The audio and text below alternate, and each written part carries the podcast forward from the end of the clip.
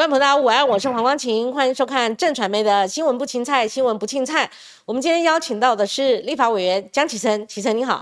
啊，光启还有各位观众朋友，大家好。启臣，上一次你是即将要连任国民党党主席，您莅临我们的现场，那时候称呼你主席哦，现在叫你启臣，叫启臣就好。上次也叫你启臣啊，一直叫我启臣就可以。你有没有觉得身份地位有点改变了？不做主席有没有差别？当然有差，工作内容有差嘛。至少现在就党务工作的压力就就完全就几乎没有了。几乎没有，但是还是有残留起来。你那个公投提案啊，或者说对对，好先前的你说带兵打仗那些有一些我们在过去一年半所做的事情，现在还在持续的，像公投啦，像一些青年工作啊啊这些等等，我们还是持续在帮忙的，在关心的。那尤其公投这个，再过两个礼拜就要投票了。对啊，好，所以我们就会更加的关注了，关心了。当然也会，呃，就是也也会担心啦。嗯，对，担心。虽然今天整天的新闻铁定是被嘉瑜他被家暴事件所占据哦，那当然就是说我们还是有很多严肃性的话题要继续探讨。补选的还在补选嘛，公投的还在催催票催票嘛，还在宣讲的宣讲啊。那其实狗尾续貂问你一下，嗯。当初党主席那场选举，你会不会有点留有余怨呐？哈，不敢说余恨呐，就是说 后来他发动余 念、残念呐，哈，就是说那时候差一点那个谁张亚中奇怪怎么异军突起啦哦，所以你说弃保是不是？对，朱朱主席发动弃保嘛，你那时候你会不会觉得选完之后还是会有一点点怨呐？哈，说怎么用这种方式？也反正选举都过了啦，嗯，那。当初在竞选的当下是的确啊，我的确对对弃保这个事情我是不苟同的嘛。嗯，啊，我也认为党内选举没有必要选到用弃保的方式。嗯嗯嗯。啊，而且再怎么样弃保都是自己人啊，选后都是自己人嘛。啊，当然那都选完了啦，所以我觉得就是呃，赶快向前看比较要紧啊。那再问一个，当初眼见张张耀忠。要夺下国民党党主席了，后来我在脸书也发一篇说 叫江启臣知所进退，你会不会觉得？有点恨我啊？不会，我觉得选举过程里面就是有有大家不同意见嘛，啊，那大家有自己认认为该怎么做或怎么想，即便是局外人啊，是。啊，那有一些评论啊，更何况你是媒体人，媒体人的评论我们也都是尊重，是是，那就是说。呃，不过选后大家可以再去做一些思考了，嗯，就是说，呃，回到正题是国民党怎么样面对政局啊？对，台湾的民主，台湾的政局，这是国民党要面对的。对，尤其你做一个在野党，我觉得这个不是主席一个人的事情而已，而是，呃，台湾所有关心民主政治的人，可能都要去思考这个问题。是，也不是只有国民党的事情，是，而是你面对一个。这样一个蛮横压霸的执政党，台湾的民主政治已经被严重的扭曲，非常的不健康啊。那全世界大概没有一个政府是用这样的方式来对待公投，哎，嗯，对不对？你去看看全世界的公公民投票，嗯，有执政党用这样的方式，哪一种方式？就是我跟你讲，我四个都 no 啊，嗯嗯，四个都 no 啊，就是 就是反正你人民讲的，我通通都。我通通都不接受，嗯，啊，也不讨论，嗯，也也不沟通，啊，我就还没有说明，我就直接跟你讲 no，嗯，那冲击到他们的政策嘛，但对啊，他要自保嘛，对啊，所以要维持是你说就就算是其他国家，哎，哦，更何况这四个它是民生议题啊，嗯，对不对？这并不是什么政治意识形态统或独啊，如果今天是统独的公投，那或许。嗯，好，可是它不是啊，嗯，它就是一个民生议题，我我要不要吃含有来剂的东西，嗯，对不对？我的公投要怎么样更顺利的进行，提高投票率，落实民主，嗯，对不对？我们的环境保护跟能源，嗯，这个是民生相关的问题，健康相关的问题，怎么会政府完全不让人民说话呢？嗯，那这就算了，你你还是动用所有庞大的资源，哎，你你看看，嗯，这个人哦。这个人是搭搭着专机去骂骂国民党来乱的呢，搭着行政专机搭着行政专机啊！你看他这里，立功苏贞昌苏院长，苏贞昌十一月十三号，嗯，报纸写，苏贞昌今天特地搭专机来台南啊宣讲，嗯，啊啊宣讲什么？说国民党来乱，哎，你说这个这样的民主政治，你敢快了？嗯嗯嗯，对不对？那就用政党的角度了啦。对，他们用政党的角度，完全用政党的角度。你你去先讲你是去骂国民党来乱，那你这什么？他在立法院不也这样吗？对，所以所以这样的民主政治，我们必须让人民有做主的机会。是，啊，人民做主，这也是过去民主进步党嗯最根本的诉求啊。嗯哼，一开始的初衷啊，你就是民主。进步啊，人民做主啊，嗯，所以你们的呃民主前辈们都一再的呼吁要公投啊，嗯嗯，要绑大选啊，要人民做主啊，不是吗？嗯，怎么今天你们拿到了政权以后做的全部都是反民主的？可是启神，你刚刚从立法院过来哈，他们最近有一个图片哈，他们又回复到当初连战他做行政院长的时候哈，哎，那时候是在野党哈。在野党，在野党是国民党在野党，他们又回复到再怎么野蛮，因为就针对你们 那个总预算，你们拒审嘛，这个是不是因共哎来乱？是不是拒审？那先前还有挡那个军购预算嘛？哦，那那等等，你怎么诠释呢？如果是这样的话，他们站在，我觉得这个就是说，第一个可能二零二零的选的那个总统大选，民进党惯用的那一套，嗯，他们认为。既然有效了，我就再来再拿来用一次嘛。嗯，那再加上配合最近他不断的讲他也很紧张啊，好，然后这个就抗中保台了。抗中保台，所以抗中保台或者意识形态这一类的事情又继续拿出来操作，即便是面对民生议题的公投，他一样拿这个来操作。我昨天看到那个是不知道是谁谢长廷还是谁，他说他说哦这一次是一个忠诚度的检验的。检检验他们自己内部检验你是亲美还是哦这样子啊？细胞反美哈？我看你的细胞是亲中啊？嗯哼，哎，这四个公投，请问跟亲美亲中有什么关系？对不对？可能针对那个啊，了不起？你说好，你说那那来来猪，你我们也不是没有没有欢迎美国的猪啊。嗯。我们也欢迎欢迎很多美国的猪跟牛啊，还有很多美国的东西啊。哎，我们买军购也买很多啊，嗯嗯，对不对？猫也做很多啊，嗯，难道就只差这一这个含有来剂的猪吗？嗯，啊，如果是的话，那你也告诉我，我们已经进口了，一月一号就进口了，为什么 CPTPP 你到九月份才提？嗯，莫名其妙，嗯，而且到老共都提了，你才提，哎，嗯哼，如果照蔡英文或者照现在政府的说法说。没有开放来租，我们没有机会谈 CPTPP。嗯哼，好，那请问去年八二八蔡英文就承诺了，一月一号也已经开放了。嗯，美国怎么从来不跟我们提说，哎，你们可以开始谈 CPTPP 或者台美台美的 FTA 嘛？嗯，因为美国现在连 TPP 的会员都不是，对他退出，川普退出，退出了嘛？对，对不对？所以你要拿这个来。来骗大家，来鱼目混珠。他是说十一个 CPTPP 现在的会员国，他们都是，他他们也没有发出这个声明啊。嗯哼，说哎，你任何人要申请的话，你一定要这一项是关键。嗯，是不是先决条件嘛？嗯嗯，不是嘛？但有没有关联性呢？英国也没有开放啊。嗯，他现在申请啊。嗯，中华大陆也，嗯，也没有开放啊。嗯，他现在在申请啊。嗯，这两个国家通了没有。我们再来看过去台湾跟美跟其他国家签署自由贸易协定的内容，有没有来开放来记来租这一项？嗯，没有。嗯，我们跟纽西兰签，我们跟新加坡签，嗯，通通没有。嗯，所以真的不要骗人家，它不是先决条件。更何况，你如果作为一个有为的政府，你在面对国际谈判的时候，哈，我们学国际关系学谈判都知道双重赛局。你是留美派，嗯，不，双重赛局嘛？你到国际谈判的，你需要国内的 backup 嘛？嗯，国内是什么？我就黑脸，你就白脸啊。嗯，你出去谈的时候，就国内的民意啊，而不是我不开放啊，国内民意真的不能开放，那我们再换多一点东西吧。嗯嗯嗯，筹码。变成一个筹码嘛？你应该把筹码，你应该把你如果真的要把它，你现在讲的就是你把它当筹码嘛。嗯，只是说你你都还没有谈，你就直接端出来说后来我就开了啦。嗯，你把原来的筹码怎么样当成现在是未战先想了。嗯，所以才会导致今天这样的状况嘛。嗯，那你你也说不清楚，因为去年八二八蔡总统宣布的时候，我们就问了，请问你换到了什么？嗯，蔡总统回答说没有交换说。没有任何交换说，也没有任何承诺。那我们想，那我们是什么？我们是潘娜吗？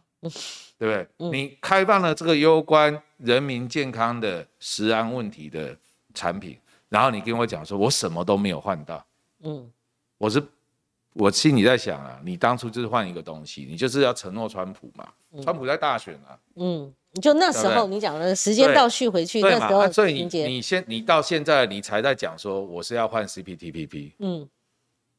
那有问题啊！可是其实你也知道，之前有个新闻事件是惨案，是在我们这个处所发生的，就是你们的国际事务部的副主任黄运军嘛，哈，他跟另外一个绿营口一哥，呃，赵怡翔来上我们节目，我们就很自然的就这样聊到他们彼此之间的见解。结果他也不会言，他说他从小吃来猪，因为他穷学生等等。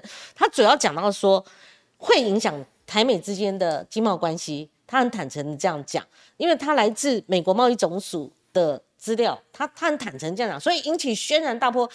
昨天我看到他 Po 文，终于 Po 文了，他终于去对美关系，他们你们不是要在美国设处嘛？哈，就国民党哈要在美国设处，就是以前在那个马英九他第一次失去政权哦的时候，结果你们在哎那是第一次。第二次嘛，哈，国民党第二次失去政权，就马英九之后，不是有袁建生他们在美国有社处，那个是第一次，第一次哈，两千年，两千年的一次，那一次。袁建生他们在那边社处，所以他现在是想延续当时候社处的那个哈，嗯，那个行动，所以他去了，我就想说，哦，嘎仔，因为他们一直担心说朱立伦朱主席会处理他，你知道吗？我想说，那我罪恶就大了，人家这难道都不能？讲一下他所得到了 一些对美关呃对美关系的情资吗？而且他是对美关系，当然是你要留一个活口，他跟美国关系好嘛，他才能够前往，对不对？所以他认为有，所以某种程度摆在那边嘛，就是说台美如果我们的公投有任何的结论，尤其是反来猪声浪过大，你不要讲通过不通过，那个门槛很高，老说实在。但是如果民意压过，现在民进党的不同意哦，嗯，那美国会有什么？反应呢？这个是明摆着的嘛？我觉得全世界各国都一样啦，嗯，就好像我们也不去尊重人家的内政了，嗯，对啊。我今天中华民国或者或者我们的政府跟其他国家进行外交关系，包括经贸关系都一样，嗯，啊，你可以讲说有所谓的国际规则这些等等的，但是他如果国内民意。大于大于这些的时候，当地的政府一定是以民意优先啊，除非是他是专制的政府，他是独裁的政府，他不是一个民主国家。如果是的话，嗯就算你看韩国跟美国谈判的 FTA，嗯，谈到美韩国韩国农民都自杀，就是百万人上街头，对啊，一次结果怎么样？一样啊，嗯，暂停啊，嗯哼。对啊，这个就叫民意嘛。嗯，好，那你说国际关系当中，当然国与国之间有很多因素都会去影响。那大家都是回到一个最根本的国家利益。好，所以我们常讲说，没有永远的敌人，没永远的朋友，只有永远的国家利益，就是这样子。嗯就是我的国家利益是什么？好，以这个作为你的核心思考，然后去去去进行国与国之间的洽商或者是谈判嘛。好，所以我觉得。啊，以以我们这个民主社会跟民主国家来讲，任何一个政党执政，你就是听民意啊。嗯哼，民意是什么？那你你就是照照民意来，否则我们就把公投废掉就好了。嗯哼，选举也废掉啊，以后我们就不要选举了啊，也不要公投，因为你即便在选举选政党的时候，比如说国会议员的选举的时候。他有政党票啊，其实那就是对很多议题跟价值的选择嘛。嗯哼，嗯哼。所以我透过选举的方式来决定嘛。是。好，那今天也一样，它是公投议题。那我认为，在这个公投当中，你你中央政府，尤其中央政府，你制定决策、拥有资源的人，其实你是不应该宣传跟表态的，你只能做说明了。那他又没有公民团体，他就是执政，没有没有，冲击到他的政策跟他这个这个不是冲击到他对美关系。你如果说你如果修改的话，就不会有这个公投了。但是问题你不修改的时候，你就怎么样让人民来做决定？为什么？其实我们公投法里面也写得很清楚，哎，我们公投法第二十条。写什么？念给你听。嗯，公民投票案成立公告后，提案人及反对意见者，经许可得设立办事处，从事意见之宣传。这告诉你什么？你是提案人或者你是反对方，都必须要申请，嗯，才能够宣传。就是政府，你或许可以反对，但是你要切割出来，你要切割出来，你要弄一个办事处去去弄，要不然你就自己提对。他们就办事处啊，行政院就办事处。他是违法，他现在是违法 的，你已经违法宣传，你还做什么？做专辑？那你们有办事处吗？有啊，我是领先人，我的我就有办事处，有啊，而且我们还有募款账号，哎呦，我们一切都照规定来。嗯嗯。结果政府自己不照规定来，是中选会还直接认定行政院就是反方，这是乱七八糟的中选会。好，这个我倒是不知道。那其实有一次上节目下节目的时候，那个博弈哈，哎，博弈真的是聪明鬼哦，他就跟我讲，聪明鬼。对，他说光宁姐，你知道那个公投法里面的后来修正提案门槛很低啦，哈。其实提案门槛那时候阿扁哦，嗯，他有讲说这样的话一次如果不管你绑不绑大选，你一次搞个二十个，哇，你你有的有的吃了哈。那但是问题是说你要通过，好，譬如说公投把他选，好，你要通过，他非但是相对票数同意跟不同意，其中有一方要压过一方，对不对哈？还要过二十五，还要对嘛？他说，哎，二十五趴，我们把那个选举权人数，我后来特别算一下，十八岁以上是两千万人。我我看的那个是集齐的一千九百多万，就接近两千万了。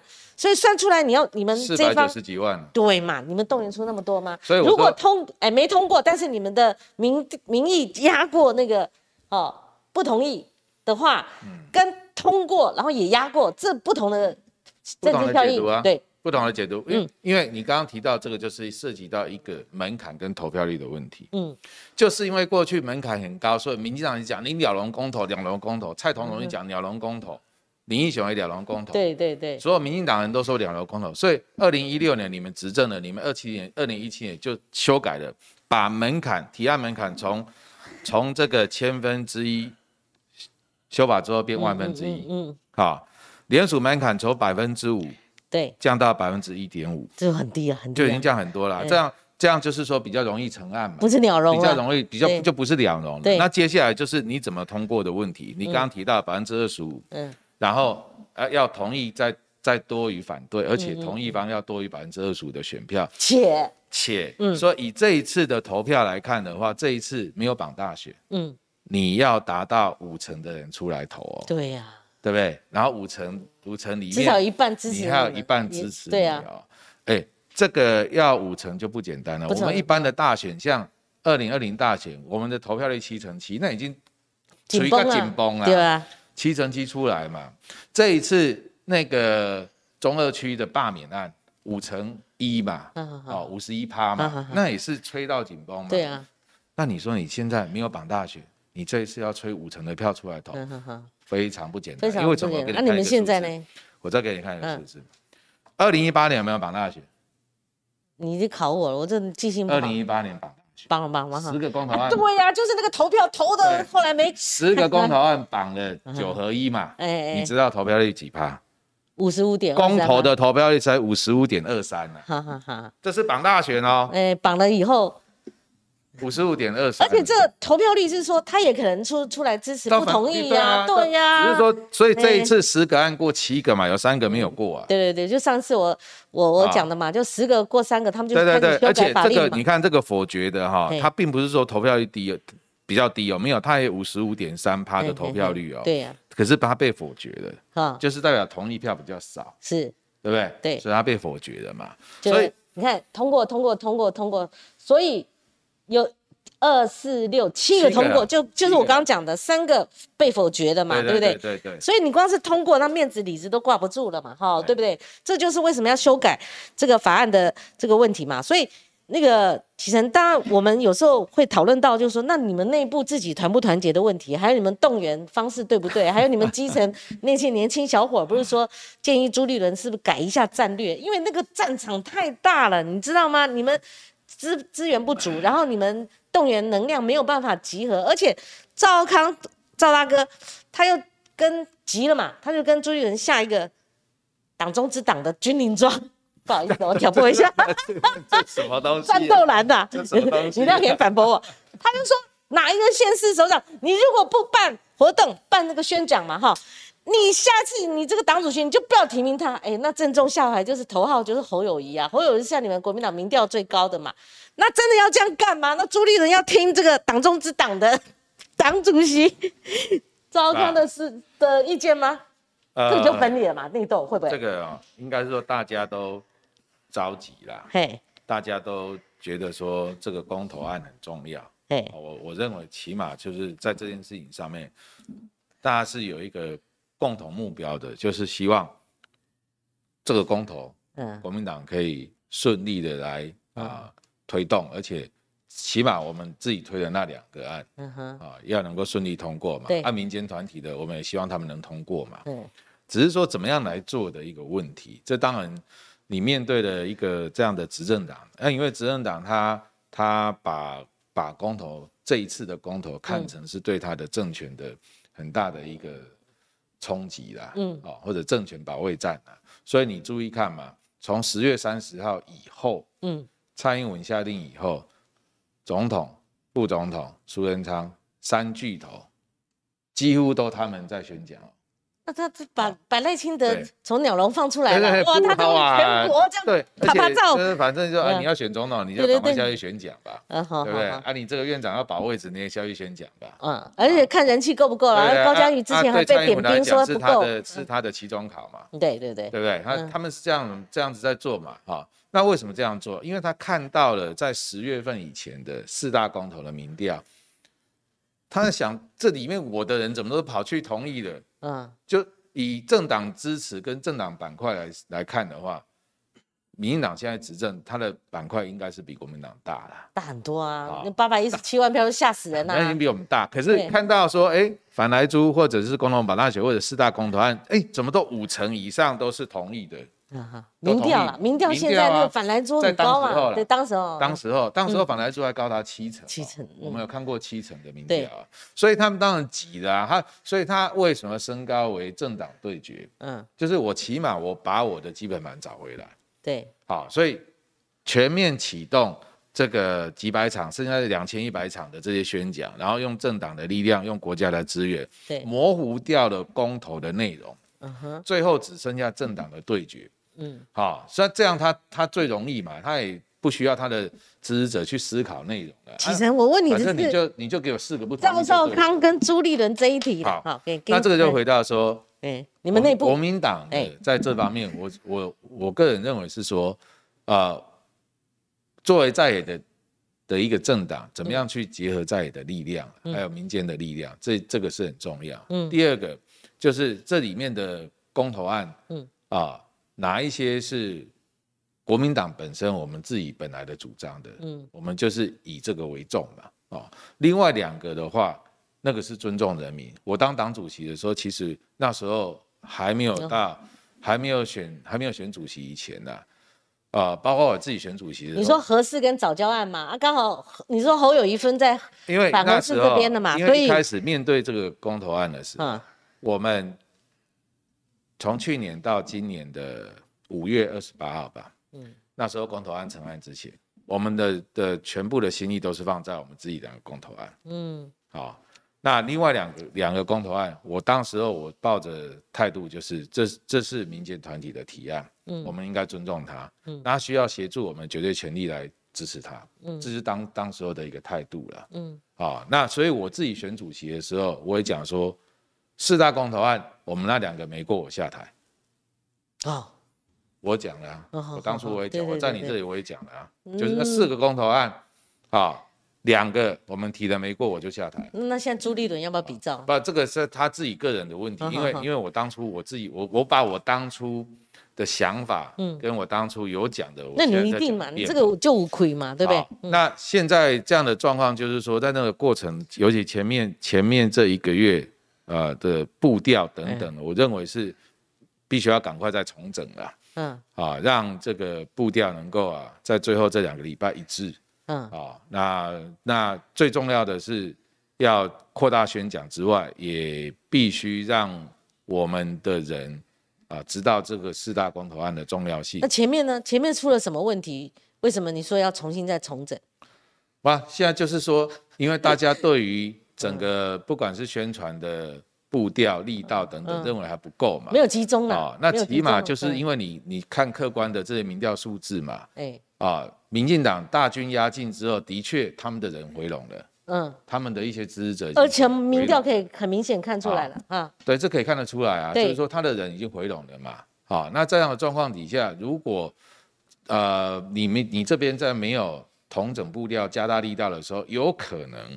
有可能出现一种状况，那个状况就是说，你你出来投的啊，这假设说有五成的人出来投，嗯，那你你要过二十五的话，你你的支持度也要那个议题的支持度也要五成才有可能破二十五，对，对，所以你现在如果你那个基本盘啊，基本盘议题的赞成的支持度没有到五成，都很危险的。那你四成还是可能怎么可能二十五趴？四成就有可能没有过。对嘞，啊，即便你同一方多于反对票，但是你依然没过，因为没有达到二十五趴。是，那这个也是民进党的策略啊。嗯，啊，我就是让你最后没有达到二十五趴，这也是一种做法嘛。哎，好，虽然说同一票多于反对票，嗯嗯，但是你最终没有达到二十五趴。是，啊，但我觉得我们不能够排除这样的事情会发生。那那那具体做法是什么？呃，那个我看到昨天的新闻是朱立伦他连凯道都建好了，最后一天晚上他要睡凯道。我想说，罗志强跟那个郑兆兴已经睡到睡到不知道民国几年去了，他们要睡四十九天，这不是影响战力吗？那最后一天要去凯道睡哦。那时候夜宿忠孝东路，它是有一个能量的哈，为了房价的问题无可刮牛。夜宿忠孝东路，你如果去睡几个人睡？怎么会最后是用一个这样的一个睡觉的方式？这题还有刚刚你没有回答我，赵赵康下跟这个朱立伦下指导棋，说要针对不办活动这个县市首长，那你这样不是给侯友谊出难题吗？如果真的不提名，不太可能嘛。所以这个是不是自乱阵脚？是不是有一点真的是急急到一个？那朱立伦我只能讲说，这个基本上就是说，赵大哥作为国民党的议员。他也急了，啊，那我，所以我刚刚讲嘛，他他的反应其实可能也是一些我们基层的焦虑嘛，尤其支持者的一个焦虑了，嗯，啊，那我觉得就是党中央现在很重要，就是说你必须要重整大家的一个步伐，这是蛮重要的。就是冲着这个来的，对。那把这个步伐重整好，那很多事情就是说该党中央扛起来，就自己党中央扛起来，好，那地方县市首长。他们有他们什么样的想法，这个赶快去沟通好。嗯，啊，那步调一致，我我认为啦啊，其实如果说这是一个人民，我们我们觉得应该是人民做主的呃时刻的话，那就是让人民做主。那我们做一个政党，我们该做的就是想办法去说服人民支持我们的提案，支持我们的主张。嗯，这是在民主政治里面，政党政治里面，你政党该做的事情。嗯，至于。行政单位像中央政府或地方政府，你们握有决策权又握有国家资源的单位，嗯，我我如果是政党的话，就要求你不能动啊。你凭什么？我们是，我们是公投啊！对对对，你为什么？你为什么拿国家的资源来对付来对付人民？你们都不应该动啊！嗯嗯嗯，对不对？你们近期有声音，但是这个好像被盖掉了。对，我是觉得这个某种程度上，就我们提到资源嘛，哈，甚至呃提到对对方可能补助那个看板多少钱，那个我看到资讯上都有。那个你说你用政党的钱去做就算了啦。那以现在民进党中央执政。太多的行政资源都在都都放在这方面去的，有的有的登广告了，行政院说大拉拉买广告了，对对不对？然后那个像国营事业也一样啊，对，上面交办，下面就照办啊。我有问题是有关于你的，对称的战争。你你们有一次咨咨询我，后来有问那个就大内宣的经费哈，对，那个行销有关。那个里面包含人事，那个你们计算错误，那的确了哈。他们也不会是说，呃，编在国营，呃，国营事业是多少钱？好像几亿，五亿，我好像记得。然后部会的是行政院这边十二亿，他有列一个表。那天访问朱哲明嘛，但是你如果把那个加油站的那个行销人员里面加油的人，或者说那些人事费算进去，那个那个数字是不对的。那个我们就题外话。那个我的意思是说，像有一个破口说，是从你们的其中有个提案人黄世修他所发，那不是我们的提案人，对啦，他是黄世修是他，他是独立的提案人，他是那个以前他就是他就是一个独立的提案人啊。那而且他的案是早于我们就成立的。那你有没有觉得大家会把他想成你们国民党的？他如果这样子的箭头去射向？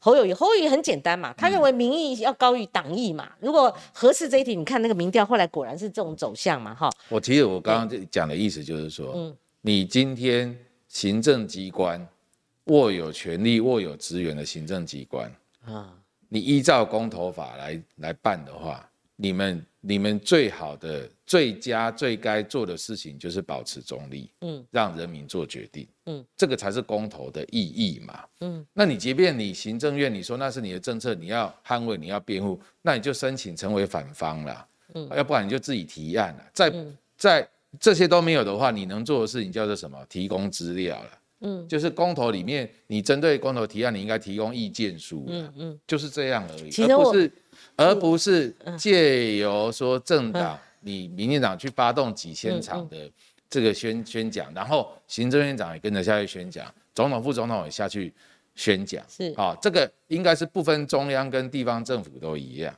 嗯，啊，那这样才是真正完全于民。嗯，让人民来做决定。这个部分，我想，其实你刚刚说明很清楚了哈。但是，可不可以对一下我这个题？我 我知道你要讲的一题啊，就说你的意思就是说，因为我们都端上内有不同意见嘛。不是黄世修，他如果说那个侯友谊是破口，这你们不是各当侯友谊？然后有人说黄世修你才是破口，这样不是变成我们的话题吗？他是他自己，他是一个独立的提案人。哎，他今天要讲谁的话，我不知道。他搞不好明天换换讲民进党都有可能。嗯，好，但是我们自己作为一个政党，对于这样的事情，当然党党就有必要出来说明嘛，啊，澄清嘛，你该说明就说明，该澄清就澄清嘛。对啊，啊，尤其在这个最后这段时间，这个也算是另外一种选战的了，虽然没有候选人，可是呢，它是对于政策的一个选择嘛。好，那政党是绝对可以对政策进行辩护或者进行推销，啊，因为那是你的理念跟主张嘛。对，好，可是。行政机关啊，行政机关，我认为站在行政中立的这个角度，嗯嗯，中央也好，地方也好，他们是不应该在这个事情上面过度的琢磨。其实我我看到你们的那个所谓的坚强阵容一字排开哈，马英九过去也执政八年嘛，嗯，所以每次探讨譬如说核事议题就会。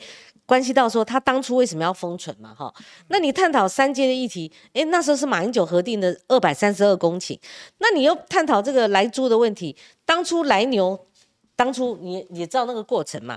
所以会不会是国民党自己有有缝隙，或者我们所谓的破口？那黄世秋先开这个破口，说这不是反而会增加你们你拿合适自己的争议吗？合适当当时候。这个马英九执政的时候，当总统的时候，为什么会封存？对，就是就是因为那时候的这个林英雄先生他绝食嘛，嗯，那个压力很大啊。对，那那为什么用封存？嗯，而不是用关闭？废掉，干脆废掉，并不是废掉，对不对？封存，封存，实际上是军事概念啊。嗯，就是那些武器有没有？嗯，它有时候为了啊某一个季节或者某一个时段。它会先把它封起，然后之后再重新使用。我们有些飞机也会去封存啊。对，好，所以封存就是你为了日后，如果你还还有必要使用的时候，它可以重新再启用。所以当时候封存，我还记得江宜桦当院长，他到立法院不知道谁咨询，他就说他他接受公投啊，嗯，合适公投。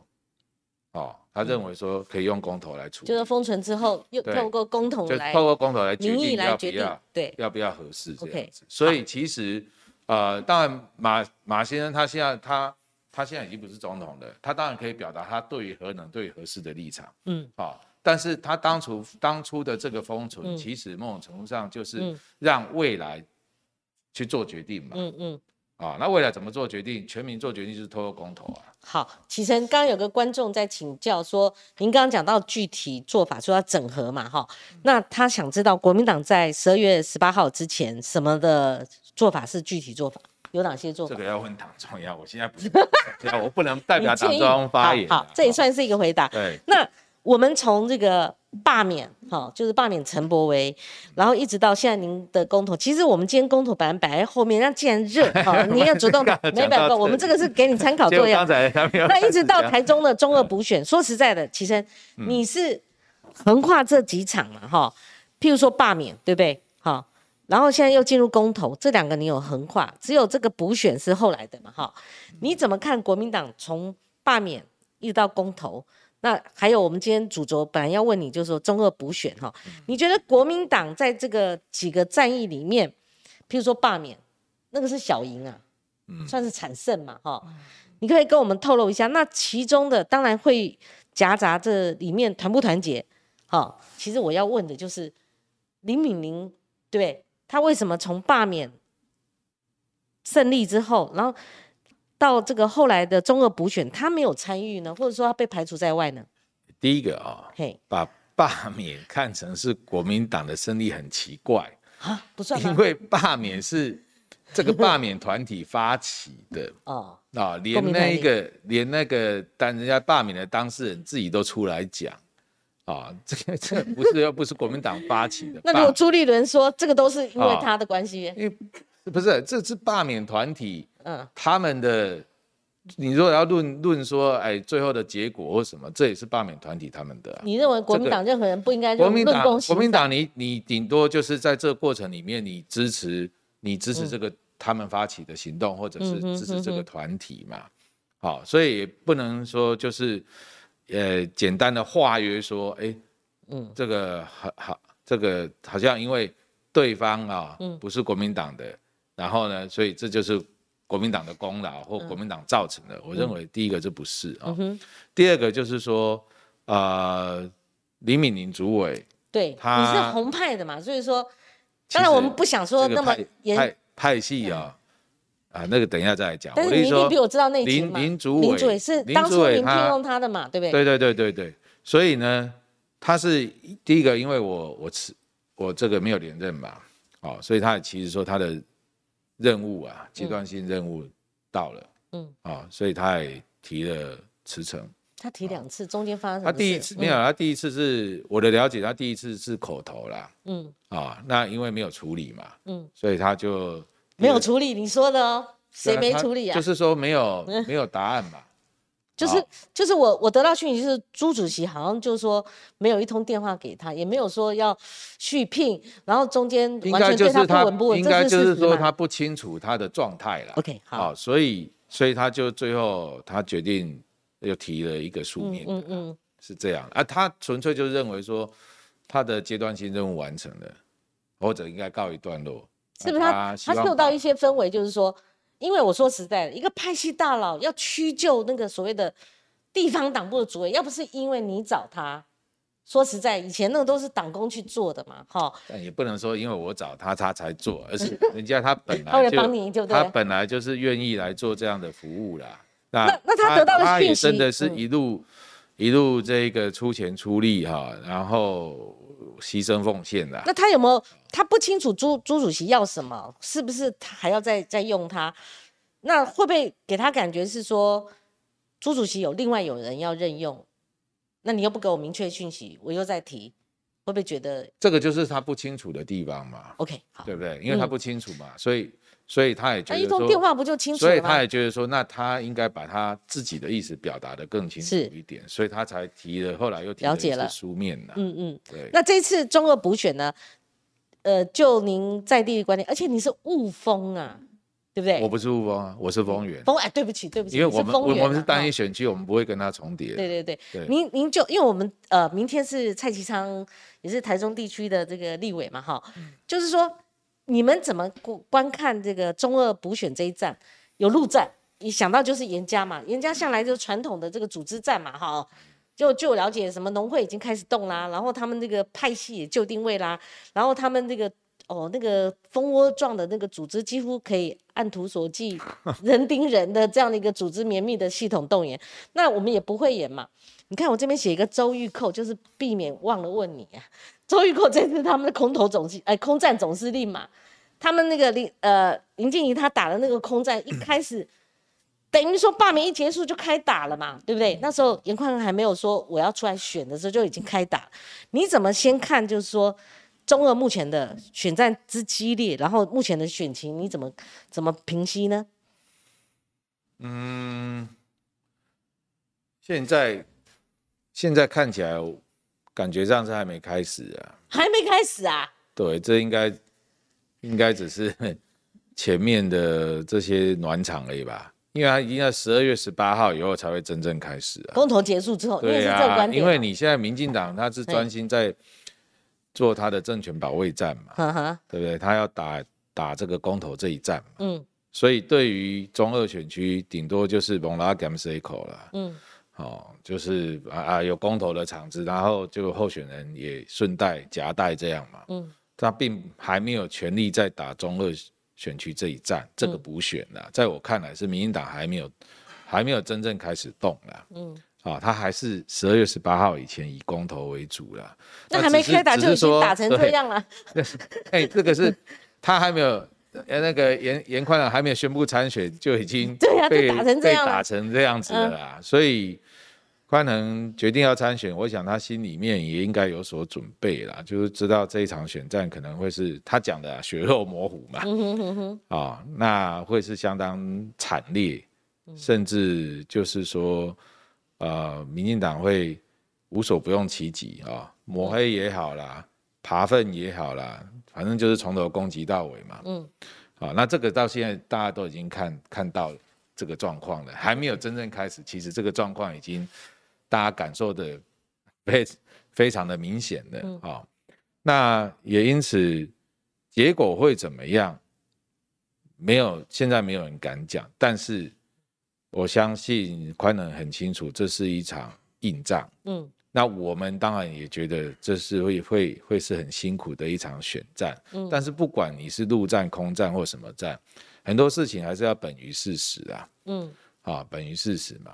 那呃，也也因此这段时间对他的一些攻击啦、抹黑，我看有些跟他是间接关系的，不仅是直接关系。其实这样我挑两个，因为有些那种爆料，譬如说连那个。财产总额都讲错了，正南宫那个我，而且我想说，他又不是正南宫的谁，他爸爸是嘛？对啊。那另外有一些就是，呃，有一些错误的这些案子，或者不没有证据力很充足，我就不谈了哈。但是我挑两个，一个就是他那个公园保留地很多年闲置，他后来作为这个临时建筑嘛，嗯，那后来变成用违建，最近要拆了，因为确实是违建嘛，嗯，哦，啊，你上面是合法的这个。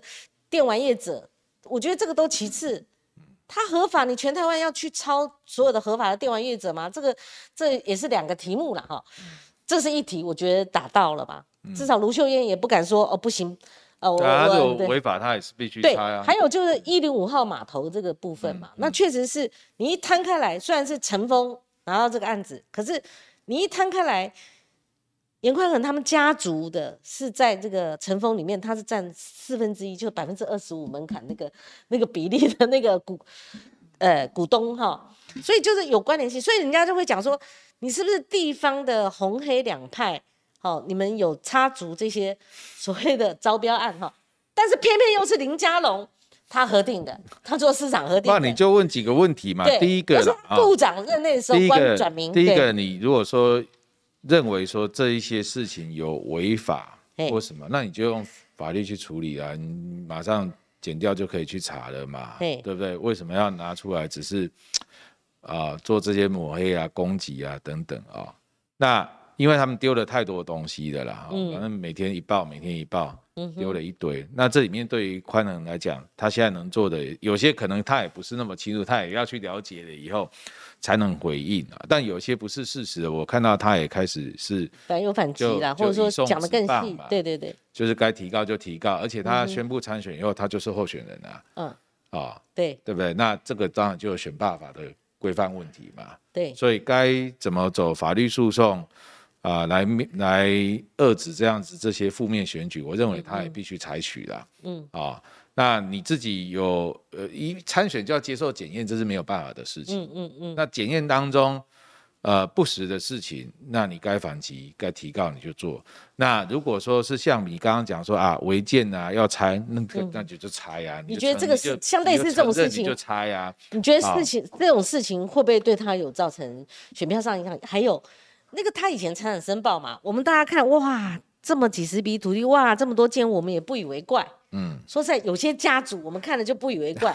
你知道，像以前国民党的家族，我还做过表嘞，那个小小朋友还在读书嘞，还未成年哦。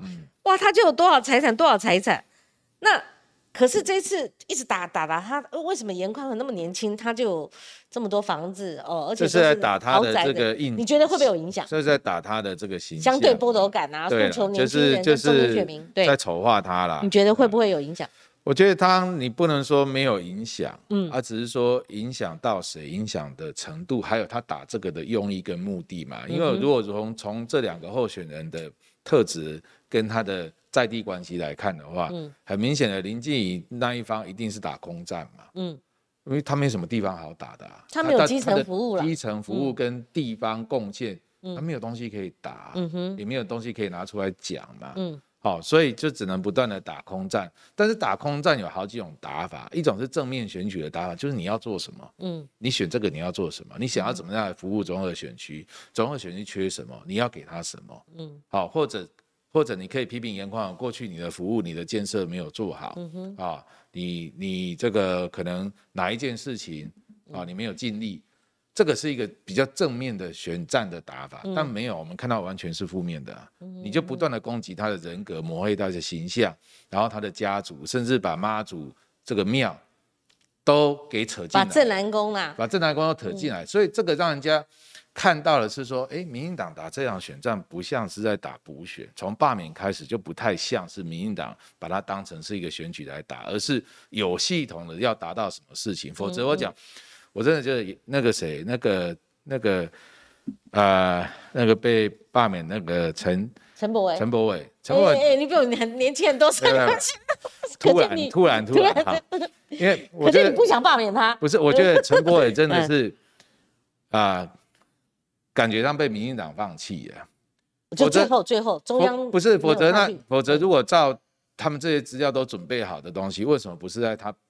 被罢免的时候拿出来打严宽，对对对，那时候就拿出最后一个礼拜拿出来打严宽，嗯，而是等到他被罢免完之后，然后东西东西每天都一直丢出来，一直丢出来，就差四千多票而已嘛。对，然后是要来帮忙这个林静怡，那你不觉得这是有系统的安排吗？嗯，再来我们看看整个台湾的这个妈祖庙的系统，在民进党的眼里，可能只是最后认为就是说我只有你正南宫还没有收回来啊，嗯啊。或啊，正南宫，或者是说这个妈祖的，就只有正南宫啊。现在那个了解严严董还在里面，不然他那农田水利就变成。所以我觉得他们他们这一场选战是复合式的目的在里面的，很多的目的在里面，所以整个选战就打成好像是总统大选的规格。嗯，就是说。永保江山啊，以后中部这一块就被绝根了嘛。所以在这一战在所以所以啊，严宽很面对的选战的确是不同于他，他过去也补选过。以前选举他的第一站，他的第一站就是补选的。对呀，就是二零一二年他父亲但同样是补选，你看那个完全不一样。他这一次受到的待遇可以说是非常非常特别啊，大概也是空前的啦啊。但是选民会不会？因为民进党这样子的一种打法，然后就，嗯，就好像说整个彻底的翻盘，我我倒觉得也不完全的啊。为什么？因为毕竟他是有在地服务的啊，他们家在那边是生根的，嗯啊，生根也生根啊，嗯啊啊，并不是说啊我要选的时候我才来。所以基本上这些服务跟地方的关系，那已经是他生活的一部分了。嗯，并不是说我今天要来投入这个选举啊，我不不择手段为了要赢，啊，我来表达说我对这个地方有多爱，我对这个地方有多么付出，啊，或者是我的对手有多么烂，嗯，啊，这个会也会让人民感受到说。到底谁是真正这里的一部分？其实我这是我自己需要哈，因为我们有时候分析，我们也要符合在地的这个时事嘛哈，也是两个时啦哈哈。就说你了解的，像我看到一个新闻是说，红黑派动员会动员出七成的铁票，如果。派系就动员出这么七成，那就保底了。没有啦，其实你们红红派你所谓的动动员在台中，哎，地方选举的动员都是跟你自己在那边的经营会有一定的关系啦。原本就有经营有关系，有一定有关系的。你说政党啦，或者所谓派系这种动员，它能不能到达那么高的一个程度，我是打一个问号。但是跟跟自己本身在那里的经营，反而是有比较大的关系。好，就是。当地的人民怎么样看你？他会不会觉得说啊，你被你被人家这样打很冤屈啊？会不会觉得说啊，这样人打你打过头了？好，你觉得有没有？现在有没有？我觉得是有这样有这样子的氛围出来。那不管就算没有，至少嗯，至少反而让林静怡这个人的印象，其实在民众当中是模糊的，嗯，大家不晓得这场选举的主角到底是谁，就周玉蔻啊，这还要问？就是就是，连蔡英文总统都靠边站了，虽然他有下金运账啊，就是因为你，可是你的候选人叫林静怡嘛，可是选民到现在可能认还已经开打了一个月了，然后这周有啦，这周有稍微。但是比那个周玉蔻有有稍微势均力敌，但是大家就觉得说啊，怎么印象中好像不晓得谁在选嘛，反而冲淡了他个人啊，在这个选区选民当中的一个印象啊，所以这个部分我倒觉得说啊，一直用这种爬分攻击的方式，我认为民进党最后搞不好也会做一些调整。其实要打形象牌，也是打林静莹的形象牌啊，对对对对对，不会是打周玉蔻的形象牌。那周玉蔻要打摧毁战，摧毁严家的这个形象。那也要看说后面后续的这个哈后坐力嘛哈好，那我们节目还有九分钟，那如果比较那个双方的军力呢？譬如说有人讲说是卢秀燕跟蔡英文两个女人战争，我我都我没看到啊，我没看到啊，现在蔡英文哪有下去呢？八，我就是十二月十八号，倒是林林佳龙比较 缩一点呐，没有看到他出来，因为偶尔他好像最近不是都有出来吗。